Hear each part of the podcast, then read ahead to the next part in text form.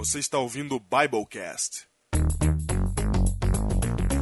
Podcast do site confissõespastorais.com.br. Eu sou o pastor Diego Barreto, associado da Igreja Adventista da Alvorada, em São Paulo. Eu sou o pastor Júnior, distrital de Ubatuba. E este é o Biblecast número 54. Diego, e neste Biblecast eu quero começar falando o seguinte: Habemos baptismo. Habemos baptismo. Exatamente. Diego, eu me, me. Não, para tudo, Diego. Para tudo. Não, para tudo. Porque eu me emocionei com o testemunho do Bruno. Pois é, meu. Ah, não, para tudo. Quando eu fui conversar com ele, eu não sabia o que, que ele ia falar. Eu perguntei e quando ele foi dando a resposta, eu fui falando: Meu, não é possível que ele tá falando essas coisas. Não, ele falou. Aquilo ali foi assim: ó, a gente acabou de, ele acabou de batizar, acabou o programa do batismo, que foi um programa muito legal lá na igreja da Alvorada. Quando a gente, os jovens falaram assim: Não, a gente vai comer pizza para comemorar. Aí eu falei, não, então tá bom, vamos, vamos lá. Aí fui com eles. Quando eu cheguei lá, eu fui o último a chegar de carro. Eu cheguei, já peguei o Bruno e falei, não, vem aqui no canto já, porque eu sabia que depois de. Não ia dar mais, é. Não ia dar, né? Falei, não é agora. E eu já queria ter feito na igreja, mas como eu não consigo sair da igreja assim que acaba o culto, né? Fica ali naquele. demorando um pouquinho para sair e tal, atendendo alguma coisa. E aí eu falei assim, vai ter que ser agora. Eu chamei ele pro canto e sentei no canto. E, e, e apertei o REC e foi aquilo que vocês viram ali. O Diego, eu vou falar um negócio pra você. Que todos os heróis me mordam. Macacos me mordam. É. Mas Diego, por isso o Biblecast de hoje é em homenagem. É um meta Bible, é um meta Biblecast. É um Meta Biblecast. Não, o tema de hoje, eu vou falar pra você, Diego, tem a ver com isso, porque depois de um ano nós temos um batizando, agora um batizado já, Batizado. por tudo que aconteceu no Biblecast. E quando eu falo tudo, eu falo das nossas gravações, eu falo das edições, eu falo das capinhas, eu falo dos comentários do site, dos comentários do Facebook, eu falo dos heróis, eu falo de tudo Das gravações perdidas. das gravações perdidas.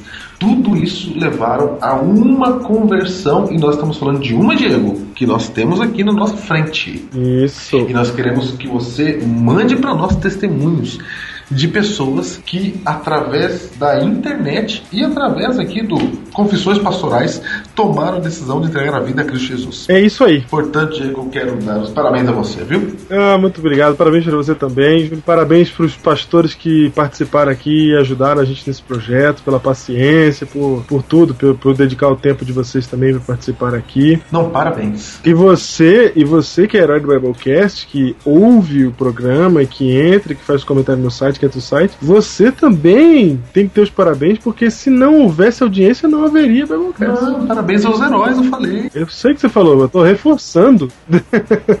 Não é isso, Diego. E eu vou falar pra você, essa semana é uma daquelas semanas que eu ia dizer assim, não dá pra fazer Biblecast. certo, é verdade. Mas a gente tá fazendo aqui. E lá vamos nós. E não, e lá vamos nós por causa de tudo que tem acontecido. Exatamente. E lá vamos nós.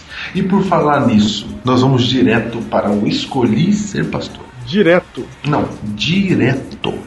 Porque este Escolhi Ser Pastor é o Escolhi Ser Pastor de fechamento do primeiro semestre de nossos heróis, Diego. Agora eles estão indo para a Batalha da Comportagem. Por causa disso, eles prepararam um Escolhi Ser Pastor especial numa homenagem a um de nossos professores mais queridos e uma de nossas aulas mais marcantes do primeiro ano de teologia. Não, vocês não têm noção do que, que esses caras fizeram. Quando eles falaram que ficaram 19 horas editando, eu pensei, como é que o cara me pede 19 horas editando 20, 20 minutos. Que que é isso? O que esses Não caras é? estão fazendo? Agora nós sabemos. Você quer saber o que eles fizeram? Veja o que eles fizeram. Tome. Escolhi ser pastor especial de fechamento do primeiro semestre. Fi é, season finale. É isso. Final da temporada. Season finale do Escolhi Ser Pastor. Eu era uma pessoa comum. Até que minha vida mudou. Porque agora eu atravesso um caminho tortuoso, cheio de obstáculos. Minha vida será transformada porque agora eu escolhi ser pastor.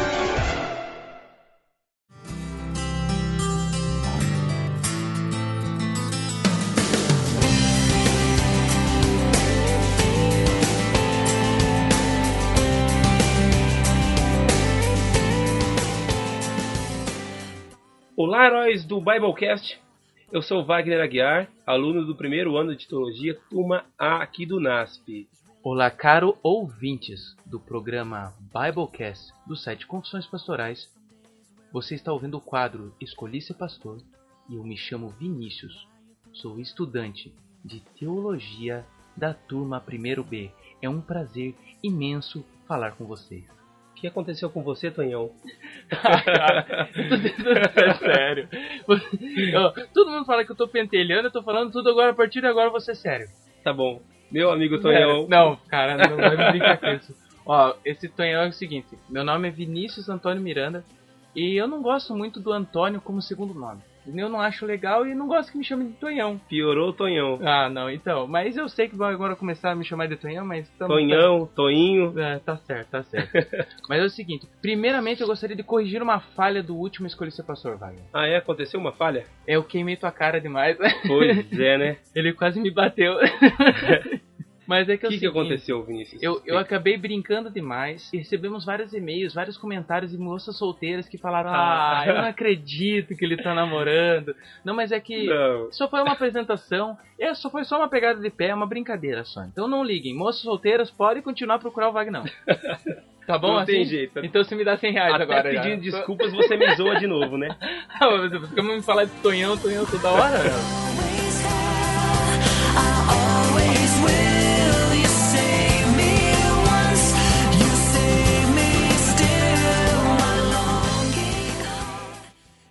Wagner, acabou as aulas do primeiro semestre. Infelizmente, infelizmente, Eu acho que os dois. os dois. Eu vou confessar que eu tô meio triste porque só de pensar que agora, não que eu tô sem vontade de trabalhar, mas é gostoso todo dia aprender alguma coisa nova. Ah, com certeza. Nós aprendemos muito esse primeiro semestre. E foi muito gostoso, mas acabaram as aulas, ainda nem lançaram as notas. A gente queria passar para vocês como é que foi o nosso comparativo de notas, mas infelizmente vai ficar para depois das férias. Já sabemos umas? Algo, duas, né? Pelo menos que a gente pode dar com certeza. Duas. Uma, eu tirei tanta nota em hebraico que nem não vai conseguir nem aparecer no boletim. Só vai 10 pro boletim. Só vai 10 pro boletim. Né? tem Mas era pra ir até com mais, era pra ir com 116, é muita coisa. Você, quanto que você vai em hebraico?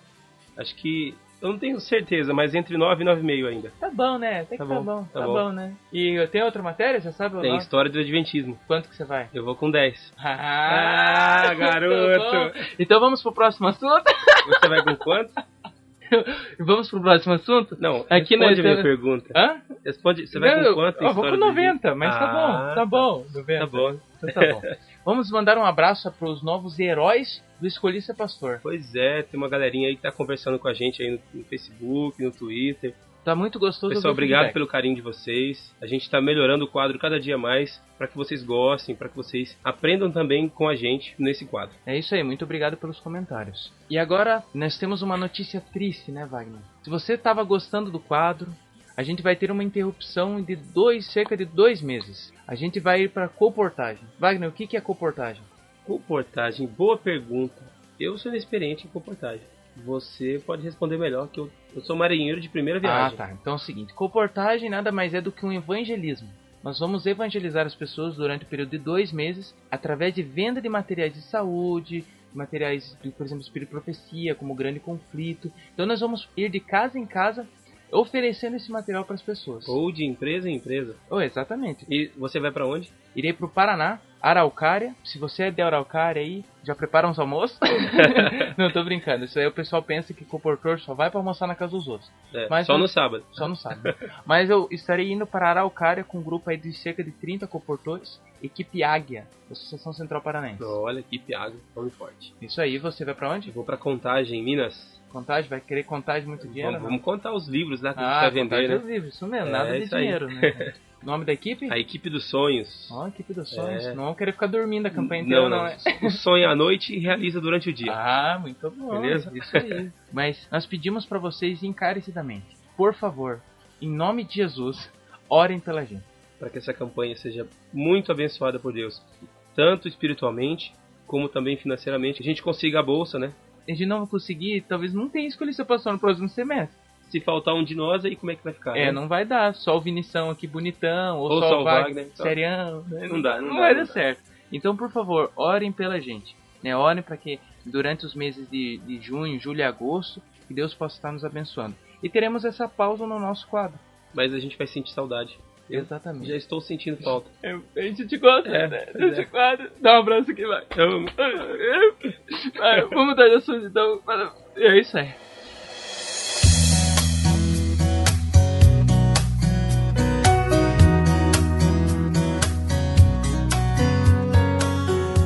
Wagner. Missão cumprida. Excelente, hein? Sensacional! Como diz o pastor Júnior. Sensacional! Ouviu o papai do curso de teologia. Rapaz, até me emocionei na hora. Nossa, eu, eu não botei uma fé. Quando eu comecei a ouvir, eu falei, não, não acredito que eles Pastor conseguiram. Emilson, a gente não ia dar um prêmio. É, Ia ser uma missão simples como a que eles deram pra nós. Mas por ser o pastor Emilson, exato. nós vamos dar um prêmio para o pastor Júnior e o pastor Diego. E qual é esse prêmio?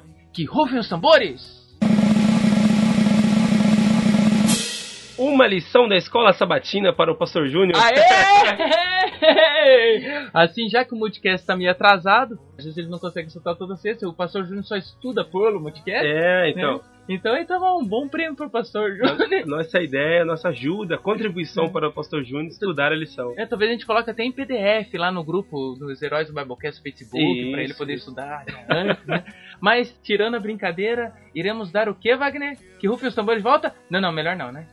Direto. Não, direto, direto, direto. Um CD direto do White State. Oh, Ouviu só? oh. O White State é o centro white principal no mundo. Of America. É, exatamente. Diretamente de onde? Andrews University.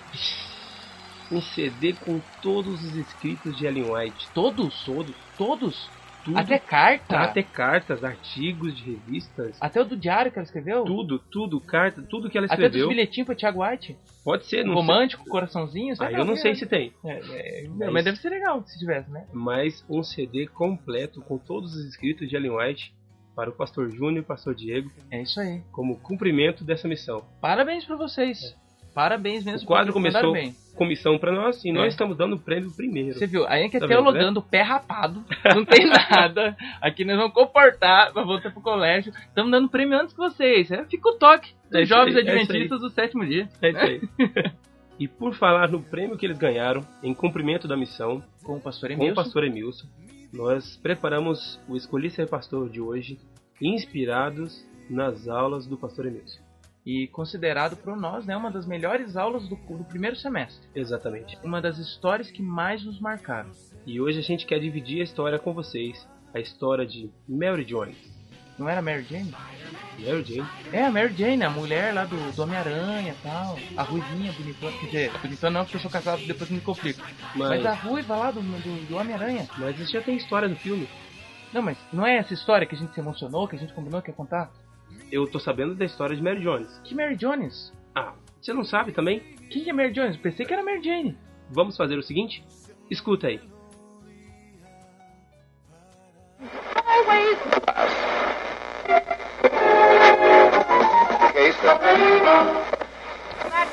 Ano de 1785. A população brasileira era estimada em 3 milhões de habitantes.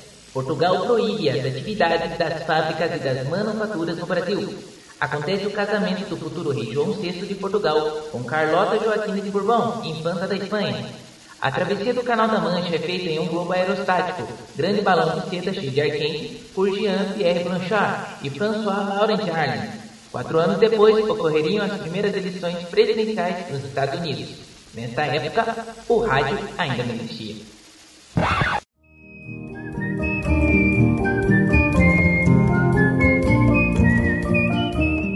Naquele ano, nasceu no país de Gales uma menina chamada Mary Jones, filha de um casal de tecelões. Não era costume as crianças frequentarem reuniões de culto, que geralmente ocorriam à noite. No entanto, desde pequena, este não era o caso de Mary Jones. Querida Mary, o papai sofre de asma e não posso me arriscar saindo à noite. Faça companhia à sua mãe e vá à igreja com ela. Tudo bem, papai. Eu gosto muito de ir à igreja, mas sinto pelo senhor não poder ir também. Mary Jones apreciava muito o culto, gostava dos hinos,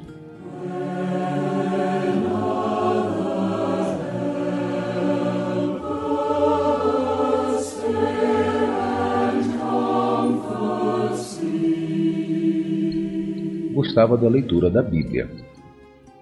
At that time, the kingdom of heaven will be like ten virgins who took their lamps and went out to meet the bridegroom. Five of them were foolish and five were wise. Na volta para casa, costumava contar ao pai o que havia aprendido.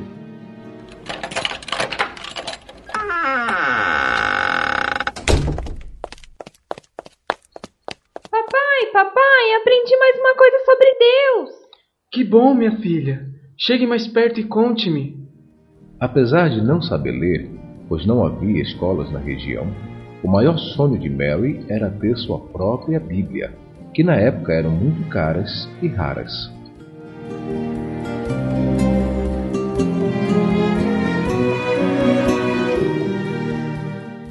Naqueles dias havia um dinâmico pastor chamado Thomas Charles, que, crendo no valor da educação, fundava escolas no interior do país. Uma delas foi aberta a apenas 3 quilômetros da casa de Mary, e ali ela aprendeu a ler. A, B, C. Ô diretor, por que o personagem fala em português e soleta em inglês? É porque ela nasceu na Inglaterra. Ah, bom. Agora os números. Gravando. One, two, three, four, five, six. Depois de aprender a ler, passou a frequentar aos sábados à tarde a casa de uma senhora amiga da família, onde tinha permissão de tomar uma Bíblia em suas mãos e ler a mensagem de Deus. Mas o que ela queria mesmo era ter sua própria Bíblia. Com apenas 10 anos de idade, tomou a decisão de orar, trabalhar e economizar para alcançar esse objetivo. Papai, por favor, faça um pequeno cofre de madeira onde eu possa guardar minhas economias. Preciso comprar uma Bíblia. Está bem, minha filha. Farei seu cofre.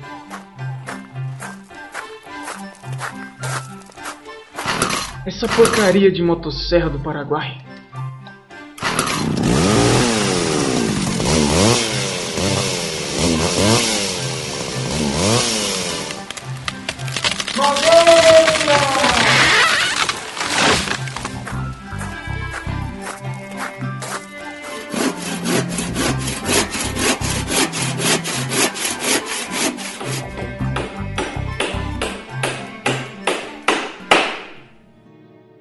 Além de frequentar a escola, ajudar nas tarefas de casa e cuidar de seu pai enfermo, arrumava tempo para realizar pequenos serviços às vizinhas, como cuidar de crianças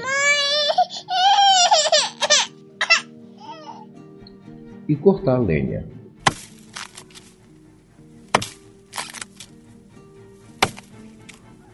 Todo o dinheiro recebido era depositado no cofrinho. Também guardava o que era ganho com a venda de ovos de suas galinhas e de verduras produzidas em sua horta. Quando ficou mais mocinha, aprendeu a costurar, e as costuras que fazia para outras senhoras a ajudaram a conseguir mais algum dinheiro. Finalmente, depois de trabalhar e orar por seis anos, conseguiu completar a quantia de sete shillings e meio, que era o preço de uma Bíblia. Yeah! Mas onde encontrar alguém que vendesse uma Bíblia? Foi informada de que talvez conseguisse uma com o pastor Thomas Charles, aquele que fundava escolas. Ele morava na cidade de Bala, a 40 quilômetros dali, e o único jeito de ir até lá era caminhando.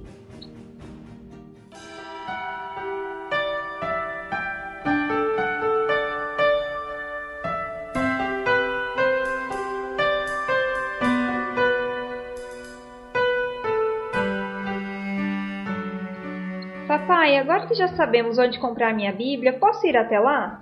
Não sei, filha. É muito longe. Além do mais, teria que ir sozinha. pois nem eu, nem a sua mãe podemos acompanhar você. Mas pai, por favor, deixe-me ir. Já tenho 16 anos e além do mais, tenho certeza que Deus me protegerá. Está bem, você pode ir, mas planejaremos bem a sua viagem. Oba! Muito obrigado, papai!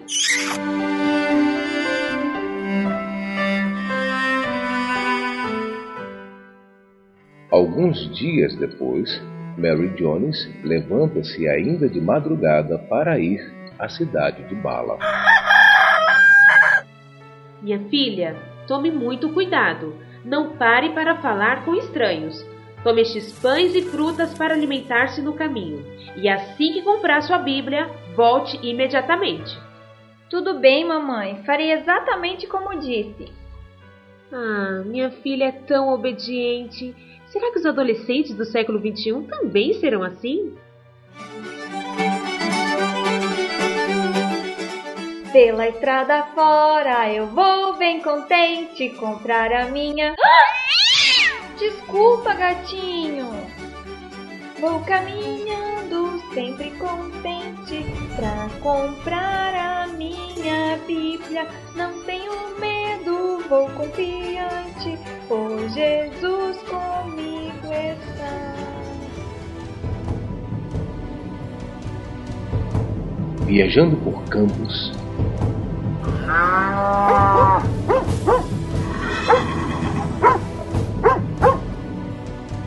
florestas,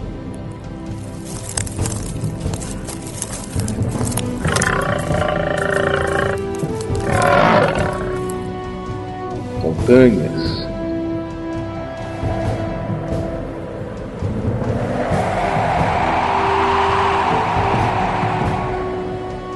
por trilhos e atalhos.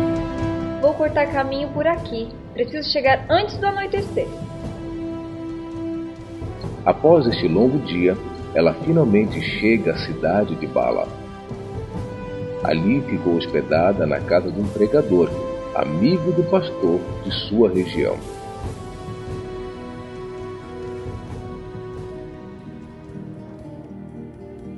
No dia seguinte, ainda escuro, foi levada à residência do pastor Thomas Charles. Inicialmente, olhando para as roupas humildes e as calejadas mãos da menina, ele pensou que ela queria algum emprego ou alguma ajuda financeira. Disseram-lhe então: Pastor, ela veio de longe comprar uma Bíblia. O pastor Thomas ficou muito curioso. Menina, como conseguiu tanto dinheiro para comprar uma Bíblia? Você conhece algo da Bíblia? Foi então que Mary Jones contou toda a história e recitou alguns capítulos inteiros da Escritura Sagrada. Depois de um longo silêncio, Infelizmente, não tenho nenhuma Bíblia para lhe vender. Também não há esperança de conseguir, pois a editora que as imprimia não imprime mais. Tenho os últimos três exemplares, mas já foram encomendados por outras pessoas. Não é justo. Esperei quase 10 anos por este momento.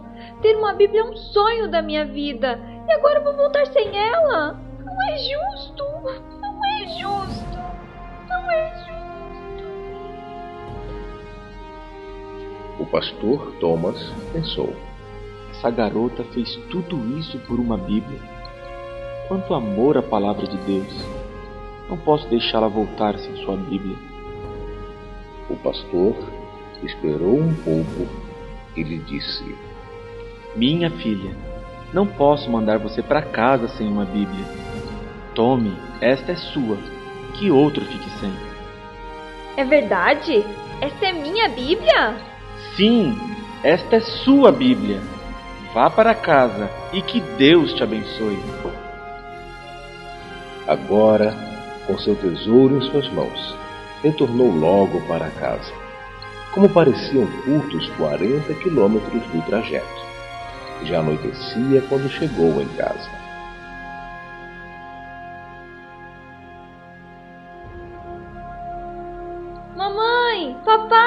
Cheguei! Contou para eles tudo o que ocorreu. e antes de dormir, leu sua Bíblia pela primeira vez. O texto escolhido foi o Salmo 150.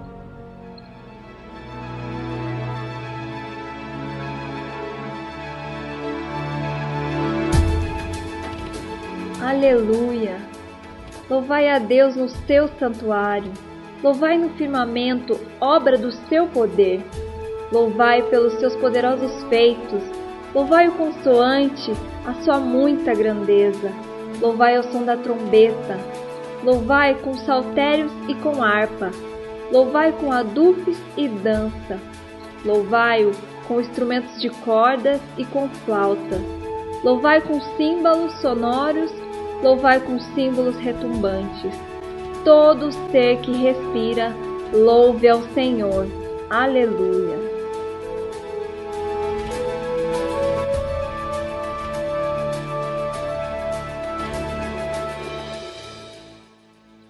A história de Mary Jones termina aqui, mas não o seu exemplo. O pastor Thomas foi a Londres assistir a uma reunião com líderes religiosos e lá apelou para criarem uma sociedade bíblica, pois muitas pessoas tinham fome da palavra de Deus. E em 1804 surgiu a Sociedade Bíblica Britânica e Estrangeira, que desde a sua fundação já distribuiu milhões de Bíblias em centenas de línguas e dialetos. Hoje, são 146 sociedades bíblicas no mundo, entre elas a Sociedade Bíblica do Brasil, ASBB, fundada em 1948. De lá para cá, tem batido recordes mundiais de todos os tempos em distribuição de Bíblias e já distribuiu mais de 80 milhões de Bíblias em nosso país. A Igreja Adventista no Brasil reserva parte da sua oferta no terceiro sábado de cada mês de dezembro, para que a SBB as distribua a baixo custo. Deus usou a história de Mary Jones para que o mundo inteiro pudesse ter acesso à sua palavra. E você? Que valor tem dado à sua Bíblia?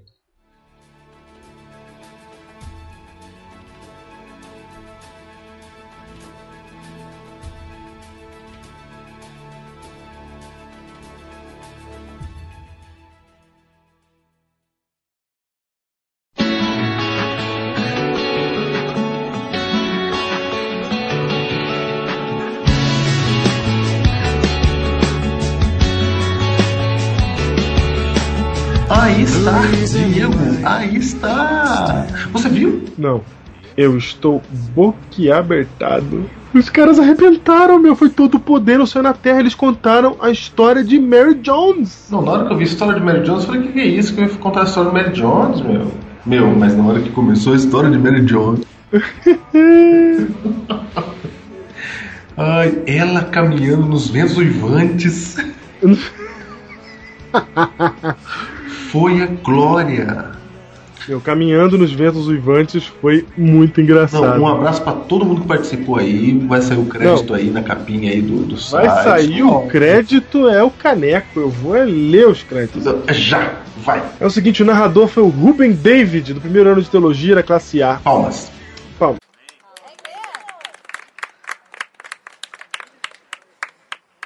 Então é o seguinte, como fazemos em, em formaturas? Vai. Eu gostaria de pedir a vocês que não aplaudissem nome por nome.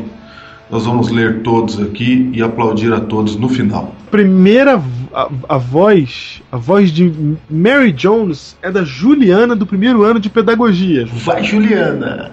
O pai de Mary Jones é o Bruno Aiolfi, Aiolfi, Aiolfi, acho que é isso. Primeiro ano de teologia e a mãe de Mary Jones é a esposa do Bruno, eu acho, ou irmã, esposa, né? Dione Aiolfi. Tá aí, olha aí. Tá aí. E o pastor Thomas Charles Jr., você não vai acreditar. Ah, olha aí. Evandro Medeiros! Evandro Medeiros! Ah, o Primeiro ano de teologia. Meu ancião. O Evandro, que era ancião do Júnior no ano passado, que está agora fazendo teologia no primeiro ano A. É, não era só um ancião da igreja, ele era o ancião, fiel escudeiro. Certo, firme. Firme. Tanto que tá lá, né? Tanto não, tanto que pra glória de Deus. Muito bem. Ajudante do pastor era Douglas Martins, primeiro ano de teologia A. Olha a galera aí, gente. E tem os créditos da produção, Júnior, Vai. porque ajudou a produzir, dirigir e roteirizar Wagner Aguiar, lógico, o nosso Escolher Ser Pastor. E quem revisou o roteiro foi o Sherman Dias, do terceiro ano de jornalismo. Ele revisou o roteiro. Exatamente. Diego, não, para tudo aqui agora. Acabou? Acabou? Não, agora tem o produção e edição Vai. de mídia de Vinícius Miranda. Assim, muito bem. É? Terminou? Terminou. No silêncio, faz silêncio? Palmas.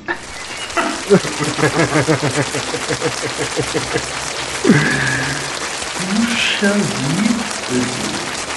Não, é puxa vida mesmo. Não, puxa vida. Ô Diego, Puxa. Hum. eu vou falar um negócio pra você. É por causa disso, por causa da força da mente, da capacidade, da juventude desse país que nós fizemos o Biblecast de hoje. É verdade. É por causa disso.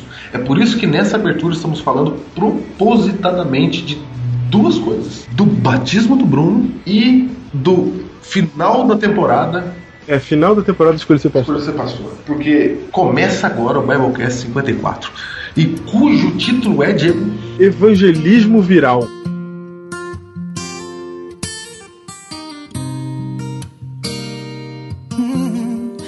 Just a little while longer, wanna pray. Can get you off of my soul. Came to say thank you, Lord, just for loving me. Evangelismo viral. Você já ouviu falar em evangelismo viral, Júnior? Viral, Júnior. É Vem aquilo de que a gente vírus? conhece. Vem de vírus, Diego? Sim, vem de vírus, Júnior. Tem a ver com E. coli? Não, tem a ver com propagação de informação de maneira viral. Como é que um vírus se propaga? O vírus, Júnior, ele simplesmente ele tem uma maneira, cada um tem sua maneira de se propagar. E ele vai se propagando de uma pessoa em outra pessoa e assim ele vai sobrevivendo e vai indo embora. Da mesma maneira, o evangelismo viral é um evangelismo que funciona assim, de pessoa em pessoa e vai se espalhando rapidamente. Você lembra de alguma pandemia que tivemos? Foi bem rápido. Você fala de, de verdade? É, de verdade. Não, você tem a gripe suína recentemente. Sim, mas teve a, a gripe suína, foi pro mundo todo rapidinho, né? Sim. Não teve como controlar. É. Imagina que se a gente não vivesse num mundo de informação, né? Fosse o mundo ainda do tempo do telégrafo, como é que a gente ia se prevenir? A gripe suína tinha matado muita gente, muito mais do que matou. É, não, é verdade, muito mais do que matou. Como foi a gripe espanhola na década de. dos começos do século passado. De- É verdade. Século passado é demais pra mim. Ah, Século passado é duro. Pior que hoje no Jornal Nacional o Bonner falou século passado. Eu falei, caramba. Não, E tem a ver com o Biblecast de hoje também, essa história do século passado. Tem tudo a ver. Tudo a ver.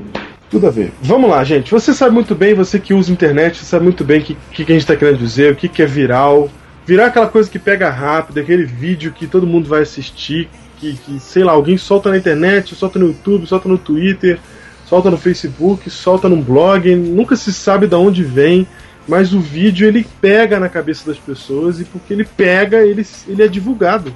É assim, ó, o cara olha um negócio que ele acha muito legal, que ele acha muito interessante, e ele começa a distribuir isso por uma simples razão, Júnior. Porque é legal. É porque ele gostou demais do negócio. É só por isso. Não é isso. Espalha. Ele ficou tão impressionado com aquilo, porque ele riu demais, ou porque ele. Às vezes até porque nem, nem é uma questão de rir, às vezes é chorar, né? Um vídeo muito emocionante, uma história muito emocionante, né? E aí ele começa a espalhar aquilo.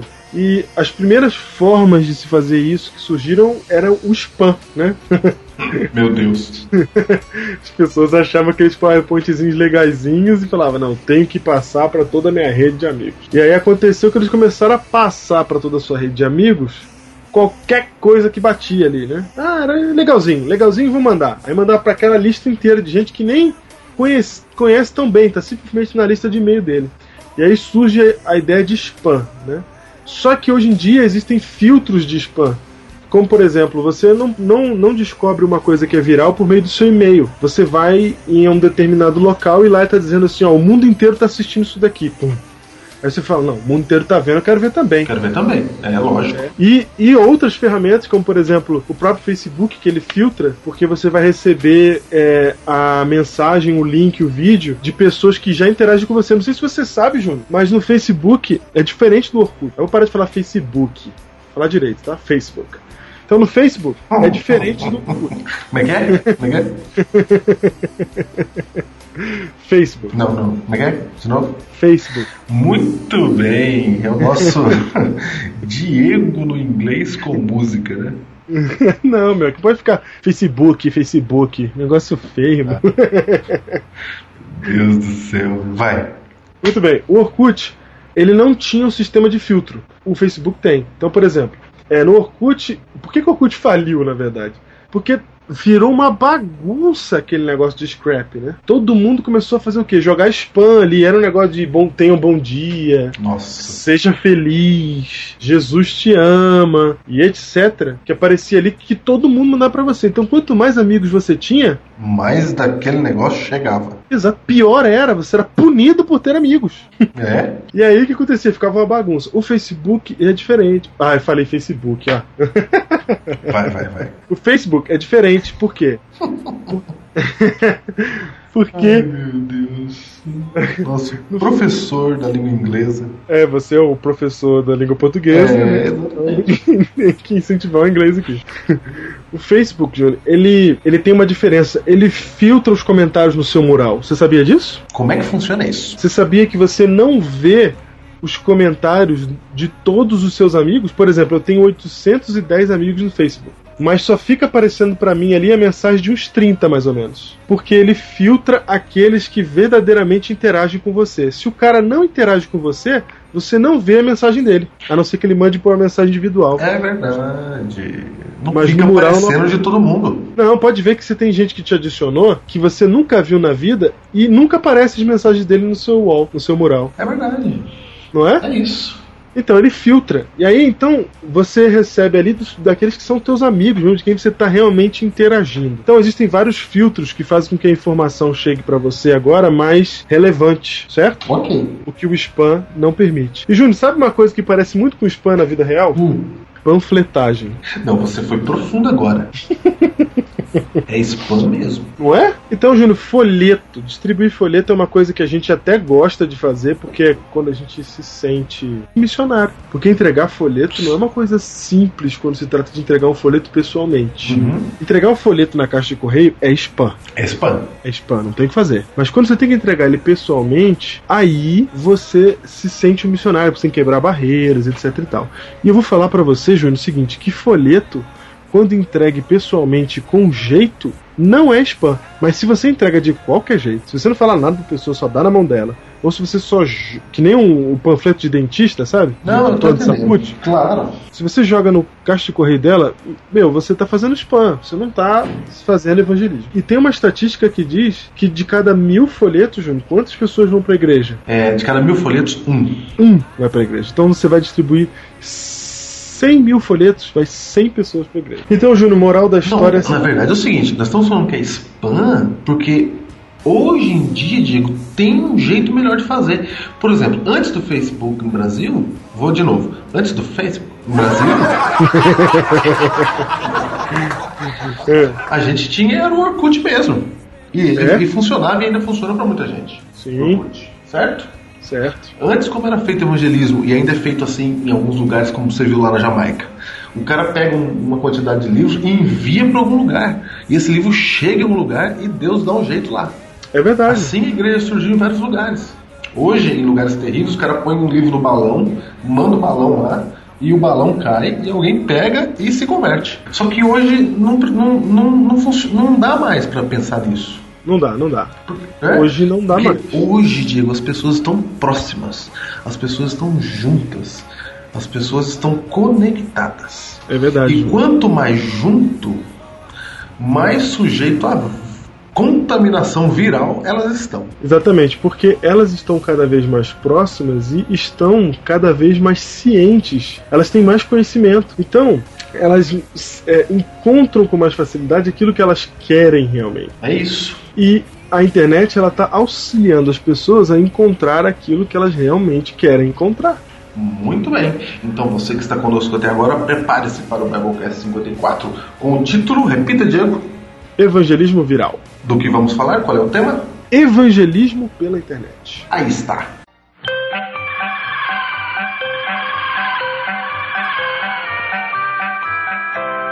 Júnior, o grande desafio do mundo pra gente hoje é como a gente vai alcançar o mundo, como a gente vai levar a verdade do evangelho às pessoas hoje no planeta Terra. A Bíblia diz, em Mateus 24, que o evangelho será pregado a todo mundo, então virá o fim. Mas como é que faz para pregar ele para o mundo? Será que é daquele jeito antigo que se fazia de bater de porta em porta? Aí as pessoas. É óbvio que não é, né, meu? Quem que abre a porta hoje para quem, né? Até, até os vendedores de livro mudaram a estratégia porque tá difícil. Alguém abre, entendeu? É, não, não. Você já viu o portão em cidade grande? Eles vão tudo pra cidade pequenininha, por quê? Porque lá os caras até abrem, entendeu? Lá tem. A gente aqui tem até falta de tempo para isso. Imagina se chegar alguém na minha casa hoje à tarde, vai bagunçar minha vida, não vou ter tempo. Se eu, se eu puder não atender. É melhor. É, é muito melhor. Não, eu não atendo. Você falou aí da comportagem, os comportadores não batem mais de porta em porta. Faz tempo. Ah, é? É. Eles fazem por indicação agora, né? Não, eles vão nas empresas aí, é outro mundo. Ah, é verdade, não, isso também é. E, e, e, eles, e eles têm essa técnica de indicação porque é, uma pessoa que adquiriu o livro, né? Eles é, indicam uma outra, ela chega lá na casa dessa outra pessoa falando assim: Ó, o fulano me indicou. Aí é mais fácil. Mas agora sim, você sair de porta e tenta pra você ver. E aí, como é que a gente vai entrar na casa das pessoas? Como é a gente vai falar com as pessoas? A gente vai pra praça pregar, gente? Será que esse é o caminho, então? Porque na rua as pessoas estão passando. Será que se eu ficar falando na rua, elas vão me ouvir? Aí, Júnior, a solução que a gente pensou é usar os meios de comunicação, que são a maneira como as pessoas se comunicam hoje em dia. Claro, o rádio. Não é? O rádio, O exatamente. rádio. O rádio. O rádio salvou muita gente. É. E, e o rádio tá aí até hoje, né? Salva muita gente hoje. Mas aqui, na cidade grande, a gente ouve algum rádio, não ouve? Eu ouço Ouve algum rádio, rádio. Por exemplo, toda vez que eu tô no trânsito aqui em São Paulo, eu ouço a rádio do trânsito, pra eu saber por que rua ir e por que rua não ir. Não é? Exatamente. Diego, São Paulo tem uma rádio só de trânsito? Tem. E é o que há, aquela rádio. É o que há. Pra mim, aquela, a, a musiquinha daquela rádio é a trilha sonora de São Paulo. Não, e, mas tirando o Júnior a rádio de trânsito, eu vou confessar pra você que eu não ouço outras rádios.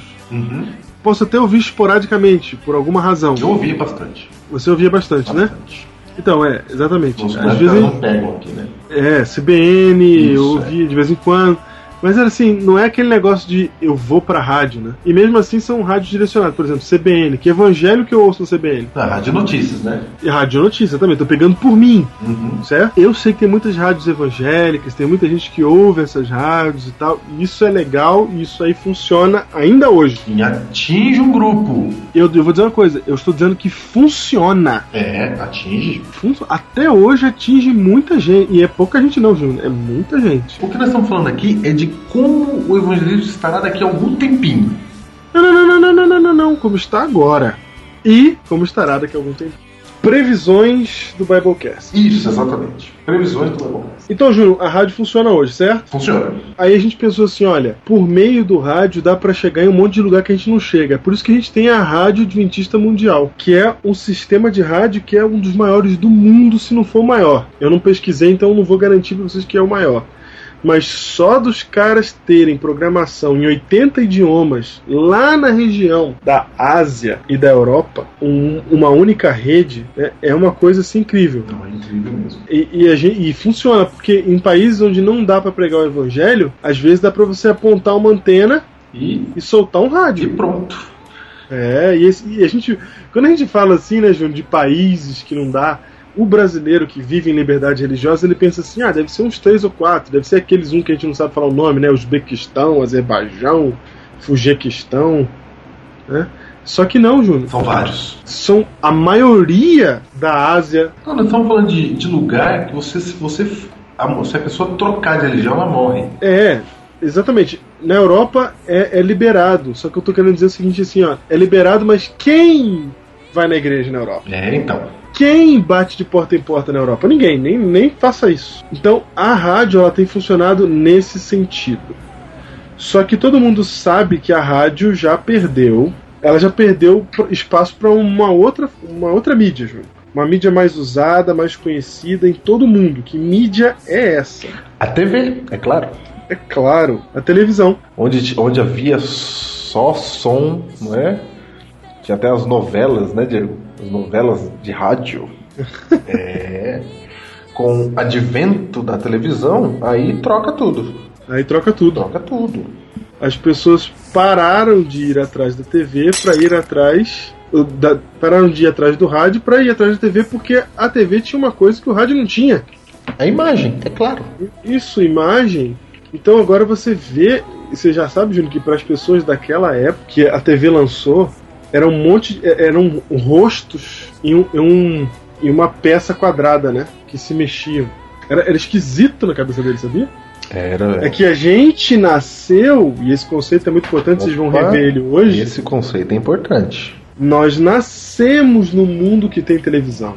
Então, desde criancinha, eu e você, nós sabemos que uma imagem pode se mexer num tubo colorido. É ali numa caixa, né? Ali parada. Uma, é, uma caixa ali parada onde tem pessoas dentro.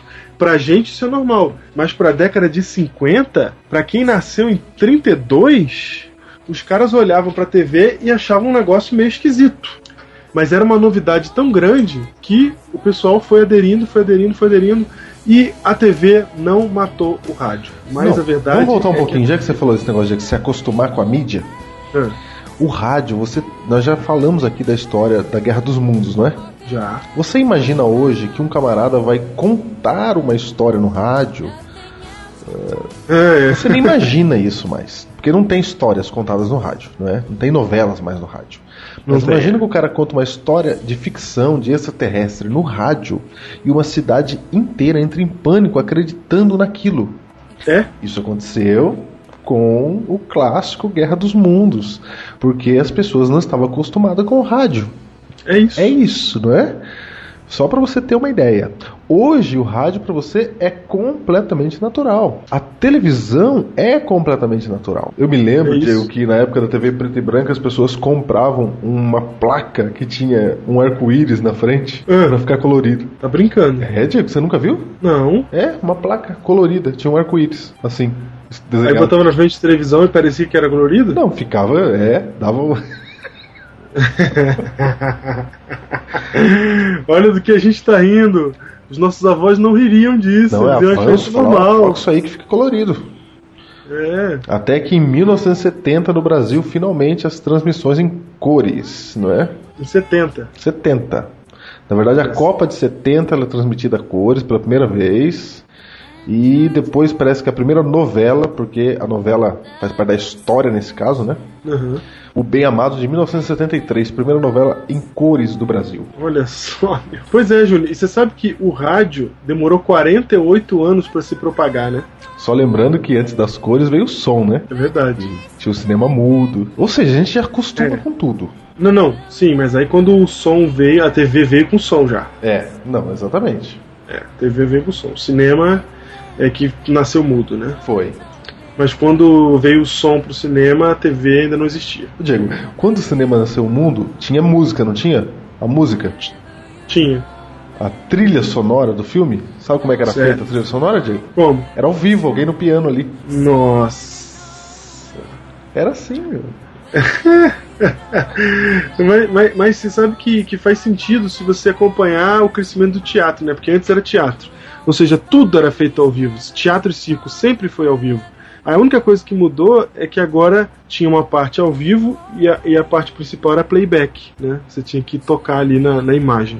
Não, é isso Então mesmo. faz sentido, né? Vai gradualmente. Até É. que sumiu o cara do ao vivo e ficou tudo é, sendo playback. É, agora, Diego, o que eu tô. Por que a gente tá contando isso? Porque você se acostuma tanto com o que tá na sua frente que você é uma outra pessoa. É. Não é? Ninguém mais imagina um cinema com um piano lá tocando trilha sonora. Não. Ninguém imagina. Ou uma orquestra lá tocando trilha sonora ao mesmo tempo. Ninguém imagina isso. Não, não faz sentido. Não faz sentido hoje mais. Mas um dia fez. Isso. Vamos em frente. A gente tá dizendo isso porque você vai ver.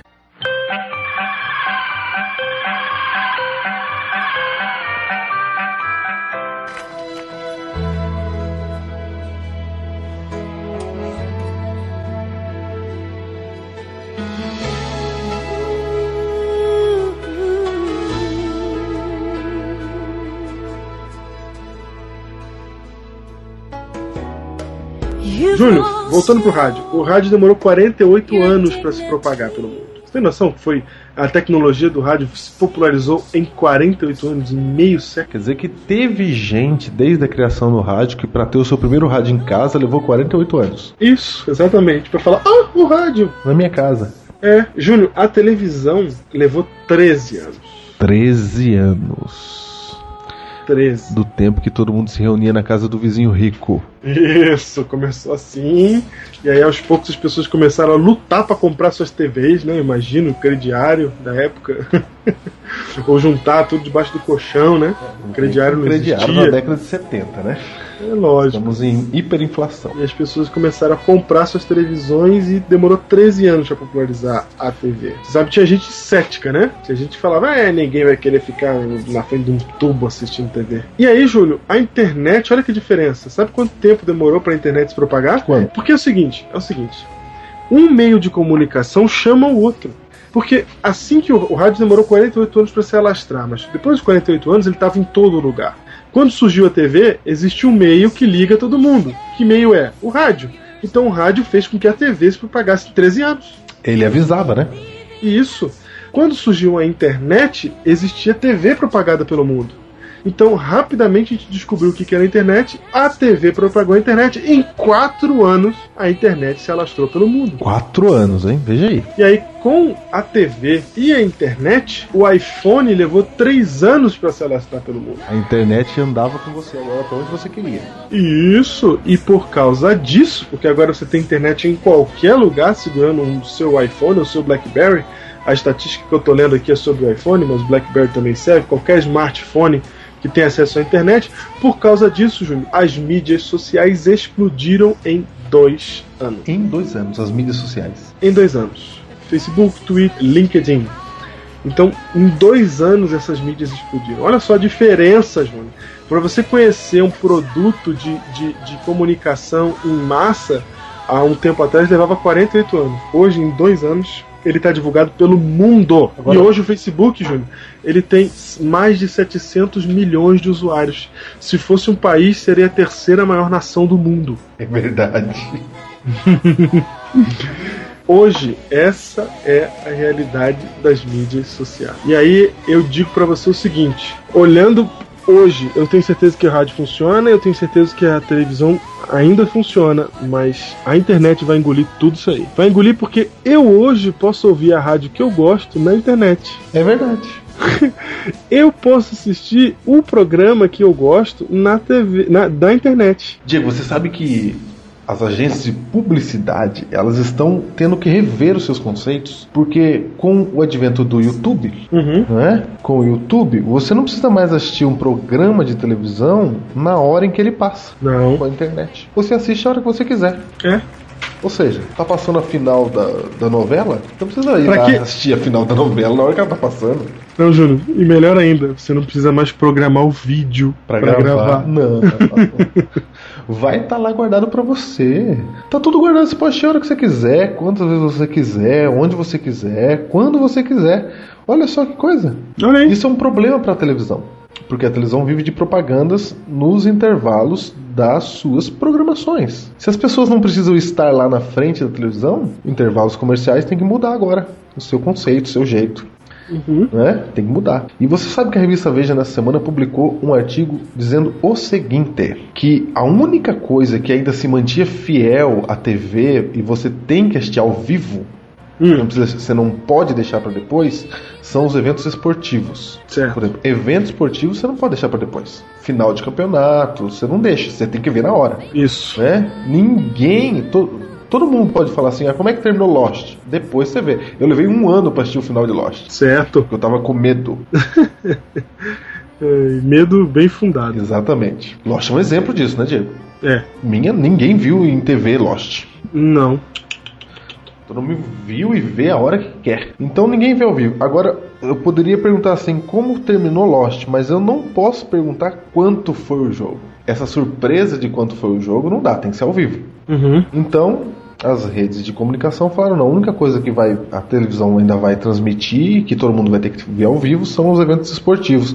Até que a internet também já se meteu nisso. Não, a- eles não contavam com o Google Não. Que este ano há alguns é, há dois meses atrás esteve na programação de esteve numa conferência de televisão onde estava todo mundo de televisão do mundo inteiro e nessa conferência o Google fez uma, uma, uma apresentação né? Um, um, dos funcionários deles um, um dos é, cabeças lá fez uma apresentação esqueci o nome dele Daryl alguma coisa. E aí ele falou assim que a TV vai acabar. Declarou guerra contra a televisão.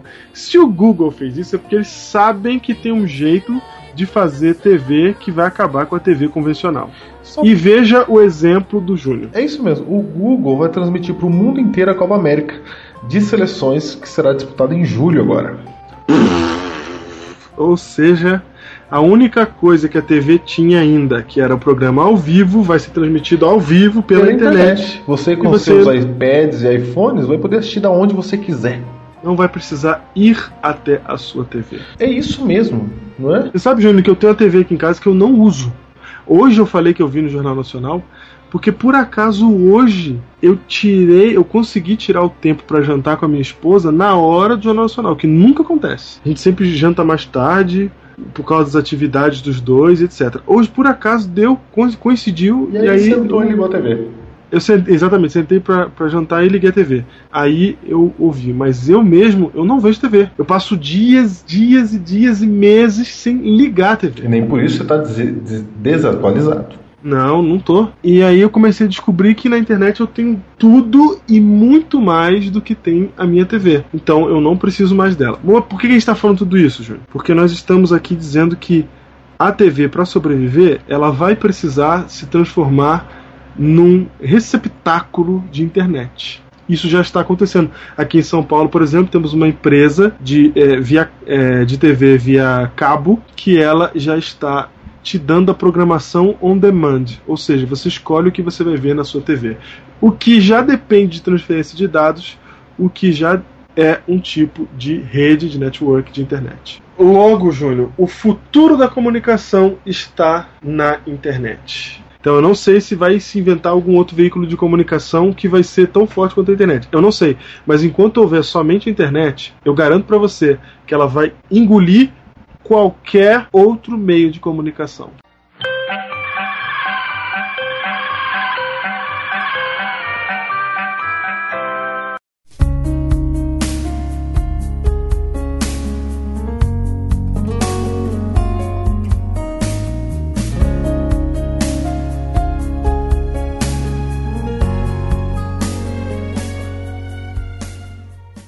O Diego, agora esse fato da internet com os iPads e iPhones, Diego, mudou a vida das pessoas. Mudou a vida das pessoas. Você sabe que a média de uso de celular na África, Júnior, pasme você, pasme você no Quênia. A média é que cada pessoa possua quatro celulares. Olha aí, cada pessoa. Diego, quando você vê uma série de TV antiga, ou um programa antigo, como eu vi esses dias, você se depara com a seguinte situação. Hum. Veja só, é, tinha um casal lá apaixonado, etc e tal, né? E uhum. a mulher, ela estava para inaugurar o seu restaurante. Aí ela estava inaugurando um restaurante e ele trabalhava lá numa multinacional. E ele tinha que sair para ir pro restaurante, pro evento de inauguração, que era muito importante para a moça.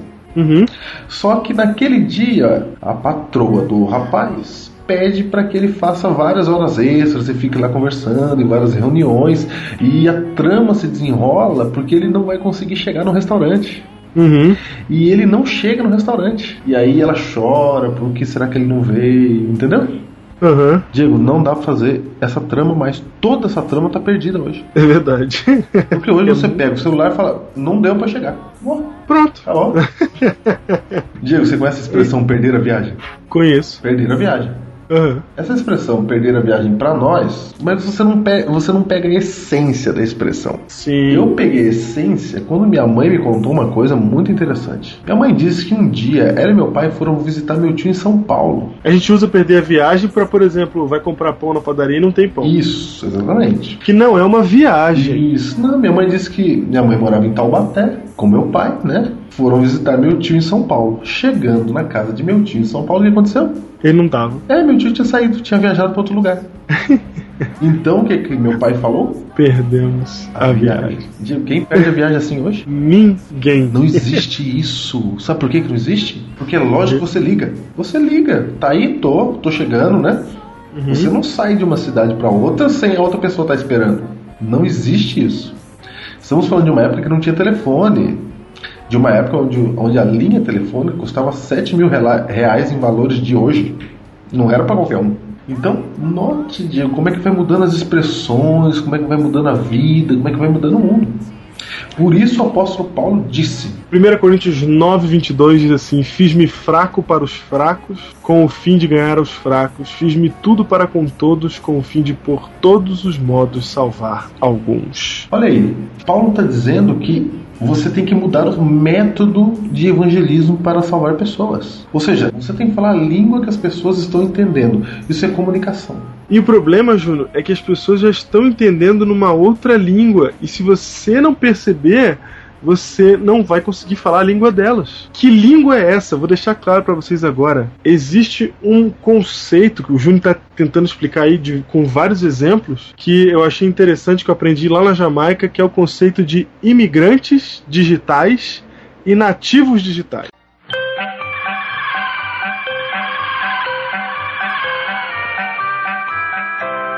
Tiago, você falou aqui que a internet ela espalhou pelo mundo em dois as redes sociais em dois anos, não é? Ô Diego, mas não é todo mundo que usa isso ainda não, meu. Ah não? Não, não tem todo mundo. Milha- milhares de brasileiros ainda não tem internet. Sabe por que eu tô falando isso?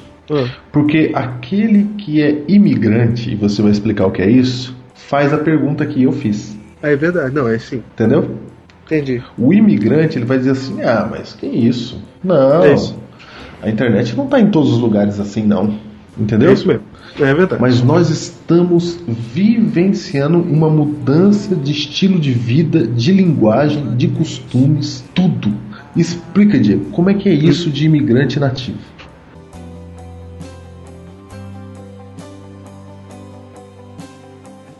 Nós estamos no meio de, uma, de um processo de mudança mundial. E não dá pra cultural. voltar atrás. Não dá. A gente tá bem na linha, sabe quando é, a gente traça a linha do. A gente, por exemplo, fala do. do falou do modernismo, do pós-modernismo, e a gente, não, a gente vai tentando traçar a linha de quando mudou. Nós estamos em cima de uma linha de mudança cultural, mundial. Em, todos, em todos os aspectos da vida, praticamente. E que linha é essa? É a linha do mundo analógico para o mundo digital. O mundo hoje ele está caminhando para tudo você tratar, tudo você cuidar de maneira digital. E existem os imigrantes e os nativos digitais. Quem são os imigrantes digitais? São aqueles que nasceram num mundo não digital, mas o mundo se tornou digital enquanto eles estavam vivos e agora eles estão imigrando para este mundo digital. Sou eu.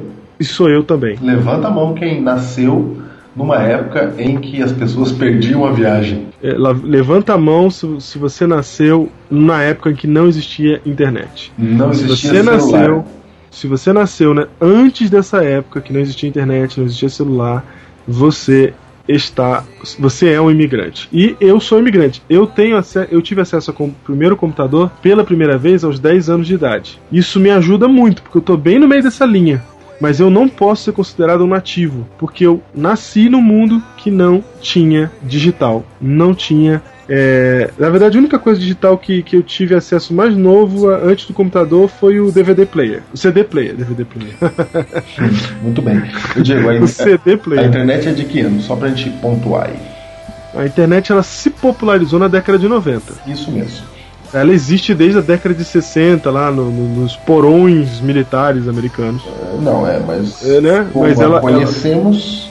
Popularizou-se na década de 90, em meados, literalmente nos meados da década de 90. Você já tinha acesso à internet em países da Europa em 92, em 90, mas era muito escasso, muito. Ninguém. Era tipo uma rede gigante, entendeu? Uma rede empresarial gigante. Diego. Não tinha essa visão que tem hoje. Diego, eu lembro, eu lembro. Ninguém lembra disso mais. Mas Eu lembro da reportagem do Fantástico. Olha, não, eu lembro de que revistas, quando iam dar fontes de suas matérias, diziam está na internet, como se fosse prova de credibilidade. Valor acadêmico. Isso, valor acadêmico era dado. Está na internet, porque a internet era um negócio assim, para poucos intelectuais, né? Não, ele nasceu em, em, num ambiente militar e de universidade, né? De educação. Então, não é à toa que ela tinha essa fama logo no começo. Por exemplo, eu sou do tempo em que se você olhasse, eu estudei processamento de dados, né?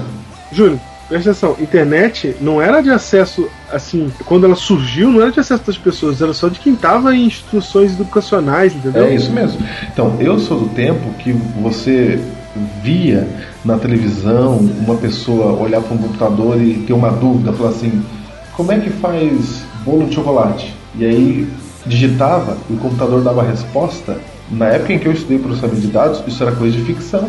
Certo, era coisa de ficção. Os computadores não davam resposta de nada. Você tinha que programar ele antes. Alguém tinha que programar e você programava em Basic, COBOL e Pascal, né? E você tinha que colocar as informações dentro dele. Quando você comprava o computador e ligava, tinha um cursor piscando numa tela escura no canto superior esquerdo da tela. Era só isso, não tinha nada nele. É. Ele não fazia nada. Hoje não, você pergunta e ele responde. É quase. Não, você pergunta como é que faz uma bomba, ele te diz. Isso. Então eu acompanhei essas coisas nascendo e porque eu me mantive ligado a elas porque eu quis, porque tem gente da minha idade, da minha geração que não quis e não tá ligado nisso. Eu tenho, por exemplo, tenho um grande amigo meu que não manja nada de computador. É. Porque ele não, não ele é imigrante, ele não é nativo. Eu sou um imigrante metido a nativo. Gosto de mexer desde pequenininho e aí não, não, não me perdi no tempo. Mas acontece que eu sou ainda um imigrante. Por exemplo, para mim, mandar uma carta no correio é normal. Mas para um moleque que nasceu em 2001. Ele não sabe o que é isso. Correio para mandar encomenda. Ele não sabe, é, ele não sabe o que é correio para mandar carta. Correio para mandar documento, correio para mandar não. encomenda. Não dá, não dá, entendeu? Antigamente, olha só, Júnior, isso aconteceu com você também. Eu tava na minha casa e eu queria falar com o meu coleguinha. Só que ele não tinha telefone. Eu tinha, por exemplo. Aí, como é que eu faço para falar com ele, Júnior? Eu tenho que pegar a bicicleta na casa dele. É, tem que ir lá. Hoje em dia isso não existe para um moleque de 8 anos. É isso aí. E agora essa conversa toda nostálgica e tudo para dizer o seguinte, para dizer para você que é um imigrante, se reconhecer um imigrante. Se você for um nativo, beleza, você está no lugar certo. Você deve estar até acostumado com a nossa linguagem, com podcast, essas coisas. Mas se você é um imigrante, você provavelmente nunca tinha ouvido falar de podcast até ouvir o Biblecast. Ou se você é um imigrante, você nesse momento está se reconhecendo para que nós possamos dizer o seguinte: você está fazendo, está fazendo parte de uma transição. E é por isso que talvez você olhe para o mundo da maneira como o Júnior falou aí. Ah, não. Não é todo mundo que está na internet. É só um pouquinho de gente que está na internet. Um, mesmo que seja metade. Não, isso não resolve, não. É, tem, ou, só que... ou, ou, Diego, você olha e diga: não, internet não é de Deus. Hum, outro. Ou você diz assim: não, o mal está na internet. Assim como o rádio e a TV foram demonizados, é, a internet também pode porque ser. Porque lá tem pornografia, etc. Alguns dizem que o Facebook destrói casamentos. É verdade. Não é? Uhum. Eu, eu, ele destrói, é uma ferramenta para o que você quiser. É, é Júnior, a vida, a vida virtual e a vida real são uma faca de dois gumes. Porque na vida real, se eu quiser fazer o mal, eu também posso. E na vida virtual também. Então eu vou ser na vida virtual aquilo que eu sou na vida real. É o famoso que você é, o seu caráter é o que você é num quarto escuro sozinho. Se você tá na internet e você acha que tá sozinho, e essa é a impressão que todo mundo tem quando tá mexendo sozinho no computador, e ali você faz coisas que no mundo real você não faz, na verdade é aquilo ali que você é, esse é o teu caráter. Então, esse negócio de falar que internet é do capeta porque ela favorece o mal, não, não, não, não. Ela favorece o mal para aquele que quer fazer o mal. Se você não quer fazer o mal, se você é de Deus, por exemplo, você vai usar a internet do jeito certinho. Se você tá afim de fazer coisa errada e tá esperando uma oportunidade, opa, a internet tá aí. Não, nós estamos dizendo que a internet ela é meio e não é fim. Isso, ela é o meio, perfeito, a mídia. Ela é, veículo, é, é, veículo. Antes ela não faz nada sozinha.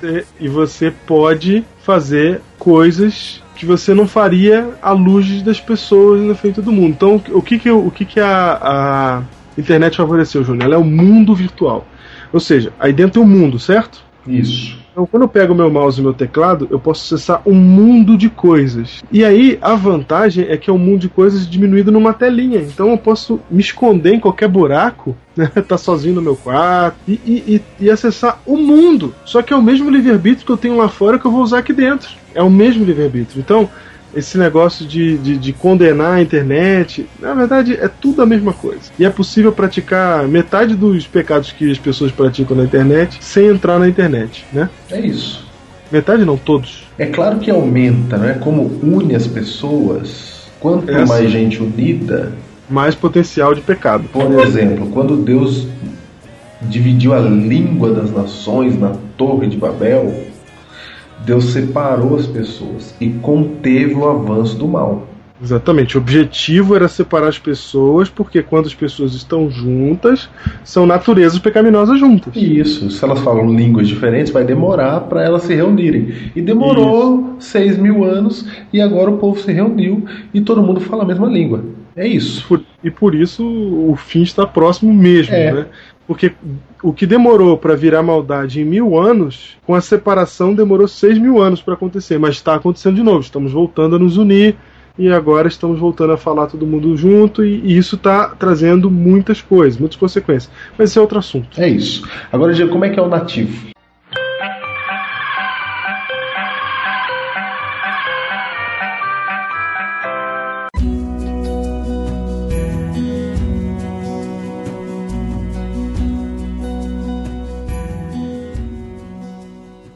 Nativo, Júnior, ele nasce numa realidade em que ele está acostumado com o digital. Eu vou contar para você o nativo Joãozinho. Joãozinho é nativo, meu filho. Seu filho é nativo. Joãozinho tem um ano e três meses.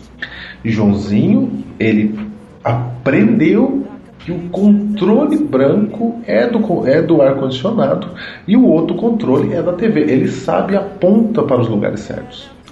Eu, quando era bebê, eu não tive chance de apontar controle para lugar nenhum. É. Porque não tinha TV com controle, é só isso. Quando eu peguei a primeira TV com controle na mão, já era já velho, de 7 anos, 8. Joãozinho não, controle remoto para Joãozinho é normal. Ele... O mundo pro Joãozinho tem controle remoto. Tem controle. Quando ele pega o meu celular, o celular, ele põe na orelha e fala alô vovó. Joãozinho já deu beijo no celular falando vovó. Olha só. Eu Ele sabe que a vovó, aquilo comunica com a vovó, né? Isso, exatamente. Ele sabe que aquilo comunica com a vovó. Um ano e três meses a criaturinha. Quando a vovó liga, ele sabe que aparece a foto da vovó. Não, quando eu fui gravar o vídeo com o Bruno, eu abri o meu iPad. Na hora que eu abri o meu iPad, uma criança de 3 anos eu fiz questão de perguntar pra mãe quantos anos ela tinha, e a mãe falou, ela ainda vai fazer quatro. Quando eu abri o iPad, a, a criança veio correndo e falou, vai filmar, vai filmar. Olha aí. E ficou querendo olhar a telinha. Olha aí. E aí, e aí, depois que tiraram uma foto dela com uma outra câmera, ela falou assim: Deixa eu ver. E pediu para olhar a foto que estava atrás na tela de cristal líquido, que para ela é comum. Nós não víamos fotos enquanto não fossem reveladas. É verdade. A criança de 3 anos já sabe que não precisa revelar, que já tá na maquininha, tá ali. Tá ali, pronto. Tá na telinha, na telinha, que é normal para ela. Não, é normal para ela. Como assim revelar? Você não entende isso. Entendeu? Revelar foto, nossa, não faz sentido para esse povo, pros nativos. Então por que a gente tá dizendo isso? Eu quero dizer o seguinte: a partir da minha geração em diante, todos são nativos digitais. E a partir da minha geração em diante, a internet está contando os dias das mídias antigas porque esses novos filhos e filhas que têm nascido, essa nova geração há de beber somente de uma fonte, por enquanto, que até agora surgiu, chamada internet. Eu já não vejo televisão e eu tenho certeza de que a geração que veio depois de mim, que está pelo menos urbanizada, secularizada, a que está aqui nos grandes centros, ela também não vê televisão mais, ela usa a internet. Não, é isso. Diego, é o seguinte, não, dá pra, não tem pra onde correr. Não adianta você falar, não use a internet. Não, não dá. Não dá, é, a vida é assim agora. A vida é assim. É assim. É? Como é que faz agora? O que, que faz agora? Não é? A vida é assim. É. Mudou. Hoje, os, o, o, nativo digital, ele quando quer saber de um assunto, ele digita no Twitter e acabou, ele sabe o que, que todo mundo está falando daquilo. É, na hora. É na hora. Tá o que todo mundo tá falando em tempo real no mundo. Hoje tem um político lá falando alguma coisa lá e na hora ele pode saber a repercussão do que ele tá falando. É. Isso é praticamente o fim de Babel. O fim de Babel. O que, que Deus começou em Babel está acabando. Aí você fala, ah, mas não fala inglês. A internet não precisa. Você tem Google Tradutor. Isso, exatamente. E cola, acabou. Ah, Júnior, outra coisa, desculpa, mas a, a, a geração nativa digital, ela sabe falar inglês sozinha. Não, sai falando. É, eu aprendi inglês sozinho e tem um monte de gente que eu conheço que aprendeu inglês sozinho. Não, é um monte, Diego. Mas é um monte, Júnior. Eu- Diego, no eu começo. conheço um monte. Sabe por que, que eu não aprendo inglês sozinho? Por quê? Porque eu sou imigrante. Exatamente. O nativo. Não, o nativo ali, ali mesmo, ouve as músicas ali e pronto, acabou. Pronto, eu Assiste conheço um monte hoje em dia. Diego, e agora? O que faremos diante destas coisas? Ah, gente, tudo isso que a gente falou é para que a gente entenda o seguinte, que a gente precisa pregar o evangelho pela internet. Todas essas coisas que a gente está falando é para que você coloque seu esforço, sua vida, seu pensamento, sua criatividade, seu tempo na internet para a pregação do evangelho. Porque a coisa que mais se assemelha à pregação do evangelho, Júnior, é a propaganda, é o comercial, é o marketing. Porque eles estão tentando vender um produto para todo mundo. É isso, estão o maior número de gente possível. Proselitismo eles estão fazendo. Eles estão fazendo proselitismo. E nós temos que pregar o evangelho para todas as pessoas. E a gente tem que mudar o nosso jeito de fazer, assim como hoje o marketing no mundo está mudando. Nós também precisamos mudar. Nós precisamos é, renovar nossas técnicas, utilizar ainda mais a nossa criatividade. E nós, Júnior, nós que temos que pregar o evangelho, nós que temos uma mensagem de salvação, nós que podemos é, retirar almas do inferno, né? Nós podemos salvar vidas, levá-las aos pés de Cristo. Nós podemos ajudar as pessoas a lidar com suas depressões, com seus problemas. E o que nós vamos fazer diante destas coisas?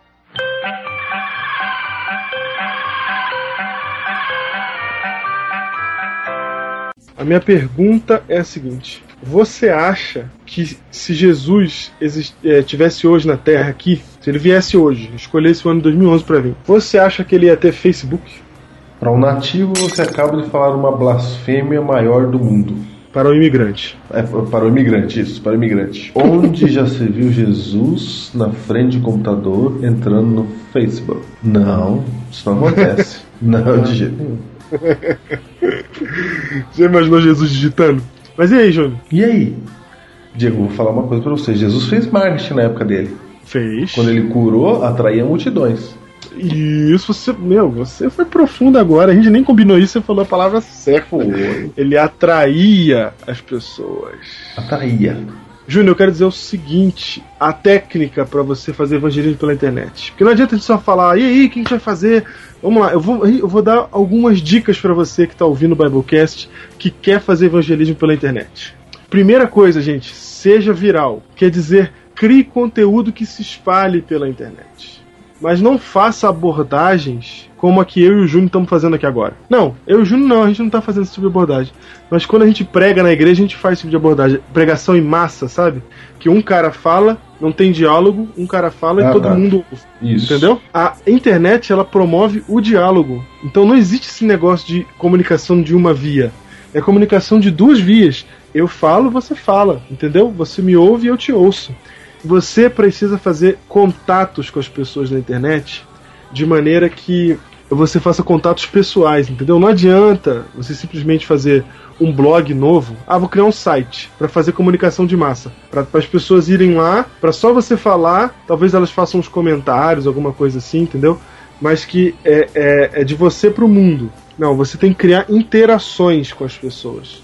Se você conseguir fazer isso, ainda que seja por meio de um blog, você vai conseguir viralizar seu conteúdo, se o teu conteúdo entrar num critério especial, que é o que eu vou falar aqui mais na frente. O Júnior falou aí de atração, né? Essa era a técnica de Jesus, ele atraía as pessoas. Jesus não chegava e falava assim, gente, venha me ouvir, discípulos, vocês 12, juntos os 12 aqui, juntos os 12.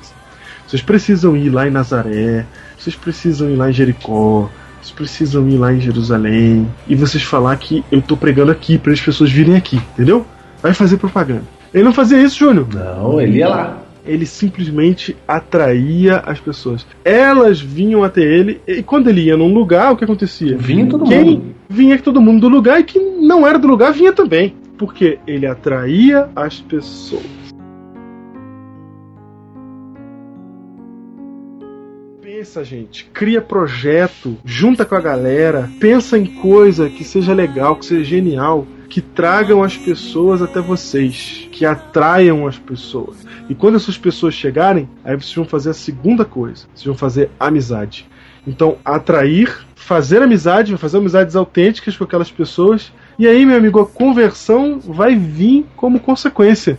Porque nós não estamos pregando falsidade, nós estamos pregando a verdade. E a luz brilha sobre as trevas. Só que as pessoas precisam ter acesso à luz. E a luz é você. Jesus falou: o que, que adianta eu criar, eu, eu acender uma luz e esconder a lâmpada dentro de um, can, de um, de um vaso? De um vaso, não. Porque olha só, Diego. E a internet é o meio para a luz brilhar hoje. As pessoas claro, estão lá. Claro. A internet, Júnior, ela pode ajudar a terminar a pregação no mundo, porque a internet entra em países onde um pregador não entra. É isso. Então, em vez de você correr da internet, estamos conclamando você a usá-la para a salvação de outros. E você sabe que a gente às vezes pensa que não tem gente na internet, mas uma pesquisa besta que eu fiz no AdWords do Google revelou para mim que mais de 800 mil pessoas procuram estudos bíblicos no Google, Júnior, só no Brasil. Você sabe que 24 mil pessoas se perguntaram quem foi Jesus ao Google. 4.400 pessoas, Júnior, falaram, escreveram no Google assim, busca da verdade. Ah, não. Não, isso aí é surreal. e 301 mil pessoas escreveram no Google profecias. E não tem ninguém falando. Júnior, sabe o que é 301 mil pessoas falar profecias? São pessoas que estão procurando a gente. Nós, a igreja da profecia, que isso, entende a profecia. É, isso, 300 é mil com a gente. querem saber. Elas estão falando com o Google, mas é para falar com a gente, meu. Que a gente tá fazendo o que na internet? Entendeu? A gente tá perdendo nosso tempo com o quê? A gente perde. Cara, o que mais desespera é o derretimento da criatividade do jovem. Com o cara tá lá olhando o Facebook, tá. Fica, sei lá o que, que ele ficou olhando, ficou olhando a vida dos outros. Salomão muito sabe, ele falou: há tempo para tudo. Mas no mundo onde o tempo está acabando, a gente não tem tempo a perder. A gente tem que dedicar nosso tempo, nosso esforço, nossas forças, nossa criatividade, nossa união, aproveitar que tá tudo globalizando, tudo se unindo, aproveitar que hoje eu posso falar com os caras lá da igreja de São Miguel e eles estão a uma hora e meia de distância de mim, aproveitar que a gente pode fazer contato com gente lá no Japão e criar formas de utilizar a internet para pregação do evangelho. Se Paulo visse as ferramentas que nós temos, Paulo diria assim: Eu não acredito que alguém ainda não conhece a Cristo. Crie formas, entendeu? Se esforce, gaste tua energia e teu tempo para isso. Eu sei que você já gasta um bom tempo na internet e eu sei que você tem muito conhecimento, porque o tempo que você gasta na internet, para qualquer coisa que seja, quer seja para baixar filme, baixar seriado, baixar jogo, para qualquer coisa que seja, você tem dedicado tanto tempo que você entende como se faz muitas coisas na internet. Então pega esse teu conhecimento e aplica para o Senhor, sabe? Gente, pegar e ficar fazendo coisas assim automaticamente que não vão resolver nada, por exemplo, spam, né? Como a gente estava falando lá do, do, do folheto sem propósito. Sabe, às vezes a gente, a gente já conseguiu, Júnior, por exemplo, colocar a hashtag sétimo dia no Trending Topics várias vezes. Mas isso foi o quê? Isso foi só uma demonstração de que a gente pode fazer as coisas juntos. Só isso que serviu, porque não converteu ninguém. Claro, não vai converter ninguém só com uma hashtag chamada sétimo dia. Então a gente precisa abraçar esse mundo que o nativo já entende, sabe? e começar a usar esse mundo a favor do Senhor Jesus, pregando o evangelho a todo mundo. Ô Diego. Hum. E Jesus ia ter Facebook? Júnior, Jesus tem Facebook. Porque todo discípulo de Jesus que está numa rede social é Jesus naquela rede social. Opa, como assim? Nós fomos chamados para alcançar pessoas. Nossa missão é pregar para as pessoas. E aonde estão as pessoas? Estão nas redes sociais. Daqui a alguns anos, todos vão estar lá. Você sabe, Júnior, que a Islândia está fazendo a sua nova constituição pelo Facebook? Ela criou uma página para as pessoas entrarem lá e dizendo que opinarem sobre a nova Constituição da Islândia e dali, da, da, opi da opinião das pessoas na página do Facebook, vai sair a nova Constituição da Islândia. Você, você não disse que Jesus teria, você disse que Jesus tem. Ele tem. Porque você. Júnior, presta atenção, se nós temos que alcançar pessoas, se, se ele fala assim, ide a todo mundo e pregar e batizando, ensinando, se, é o, se o mundo é o alvo, se as pessoas do mundo são o alvo, quanto mais pessoas eu estiver conectado, mais eu posso mostrar Jesus a elas. Essa, é, essa é a realidade. Portanto, o meu conselho para você é tenha Facebook. O meu conselho para você é faça parte do Twitter, faça parte do Orkut, faça parte de tudo. E se surgir uma nova rede social, que todo mundo tá indo para lá, vai para lá você também. E junte um, um monte de amigos, deixa um monte de gente se aproximar de você, porque aí você tem mais chance de influenciar mais pessoas, de mostrar para mais pessoas quem Jesus Cristo é. Mas você tem que ser um discípulo. Se você não for um discípulo, as pessoas não vão ver Jesus em você. Elas podem ver um hipócrita, elas podem ver um falso cristão, elas podem ver um monte de coisas, mas elas só vão ver Jesus em você se você for um discípulo. Se você é um discípulo, você vai esticar os seus braços o máximo que você puder dentro das redes sociais para alcançar o máximo de pessoas possível, porque os seus braços são os braços de Jesus. Tudo entregarei.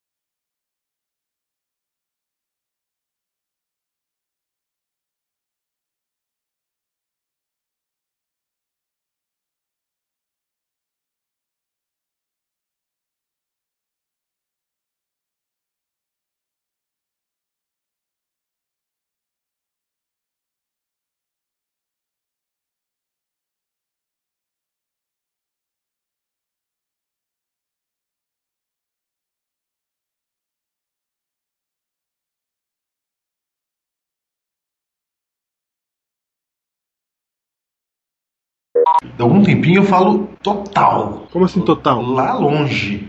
Ah, tá, muito bem. Em todos os lugares. Muito bem. Tô dizendo o seguinte, o que a gente tá falando é o que é isso, entendeu? É esse o caminho. Tudo se mostra encaminhando para isso.